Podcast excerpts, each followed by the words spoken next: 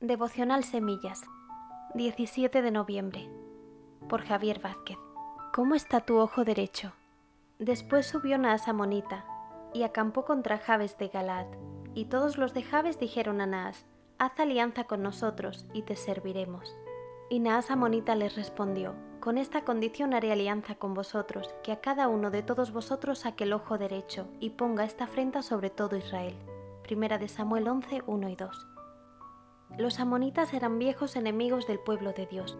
Afirmaban que el territorio que Israel había tomado al lado oriental del Jordán les pertenecía a ellos. Pero después de la severa derrota sufrida en los tiempos de Jefté, jueces 11:33, no habían vuelto a levantar cabeza. Han pasado casi 100 años y este enemigo derrotado vuelve a levantarse y hacerse fuerte una vez más. Cruza el Jordán y ataca Jabes de Galaad, una ciudad de la tribu de Manasés. Por cierto, mucho ojo con los enemigos que en tu caminar con Cristo han derrotado y conquistado, ya que en un momento de debilidad, relajación o descuido pueden volver a levantarse para crearte problemas nuevamente, como vemos aquí. Hoy quisiera llamar vuestra atención sobre la astucia que emplea el rey amonita. Pues cuando los ancianos de la ciudad le proponen una alianza, lo que significa esclavitud y servidumbre, reconociendo que el rey amonita tiene derecho sobre sus vidas, este acepta pero con una curiosa condición, la de sacar el ojo derecho a todos los habitantes de Jabes. Nos puede parecer chocante y sorprendente, pero míralo primero humanamente.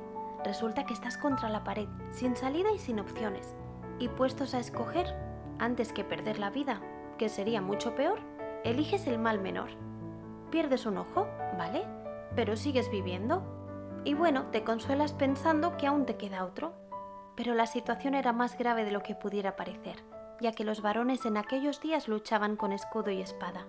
El escudo de protección que era sostenido con la mano izquierda protegía la parte alta del rostro, mientras que con la mano derecha sostenías la espada y tenías la visión del ojo derecho. En dicha situación os podéis imaginar, perder la visión del ojo derecho era quedar inutilizado para el combate, ni podías atacar ni defenderte, porque perdías la capacidad de toda acción, la visión del campo de batalla y la percepción del enemigo, justo lo que quería el rey Nas, tener a toda una generación del pueblo de Dios inutilizada para el combate. ¿Será también lo mismo con nosotros hoy? El nombre Nas significa serpiente brillante y reluciente, mientras que Javes de Galat significa colina o monte del testimonio. ¿Veis ahora la astucia y la estrategia de la otra serpiente antigua, que es Satanás?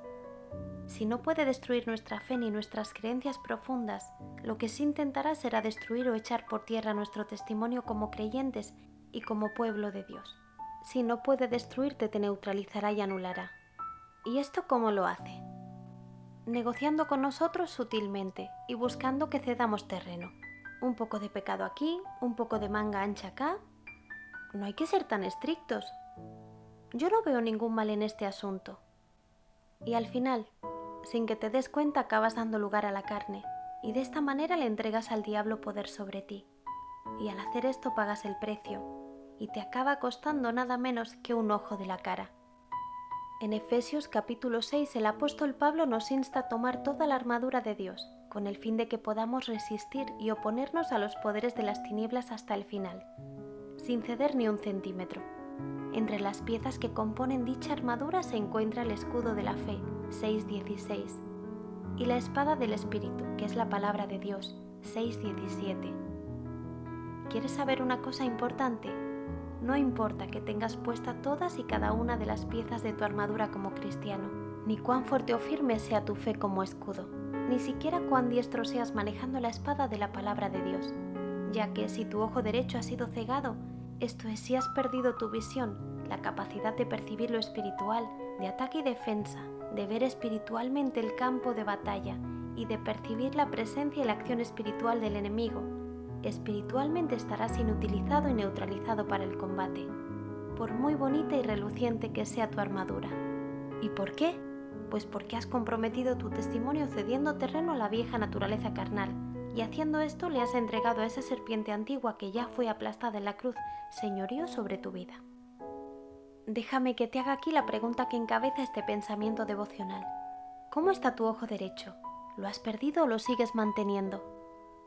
El propio Señor Jesús declaró en Juan 14:30, porque viene el príncipe de este mundo, y él nada tiene en mí. ¿Podemos decir nosotros lo mismo? Que Él no tiene ni reclamo ni dominio ni ningún pecado en nosotros. ¿Podemos recuperar la visión espiritual perdida de nuestro ojo derecho? Claro que sí. Primero, limpiémonos de todo lo que pueda contaminar nuestro cuerpo o espíritu.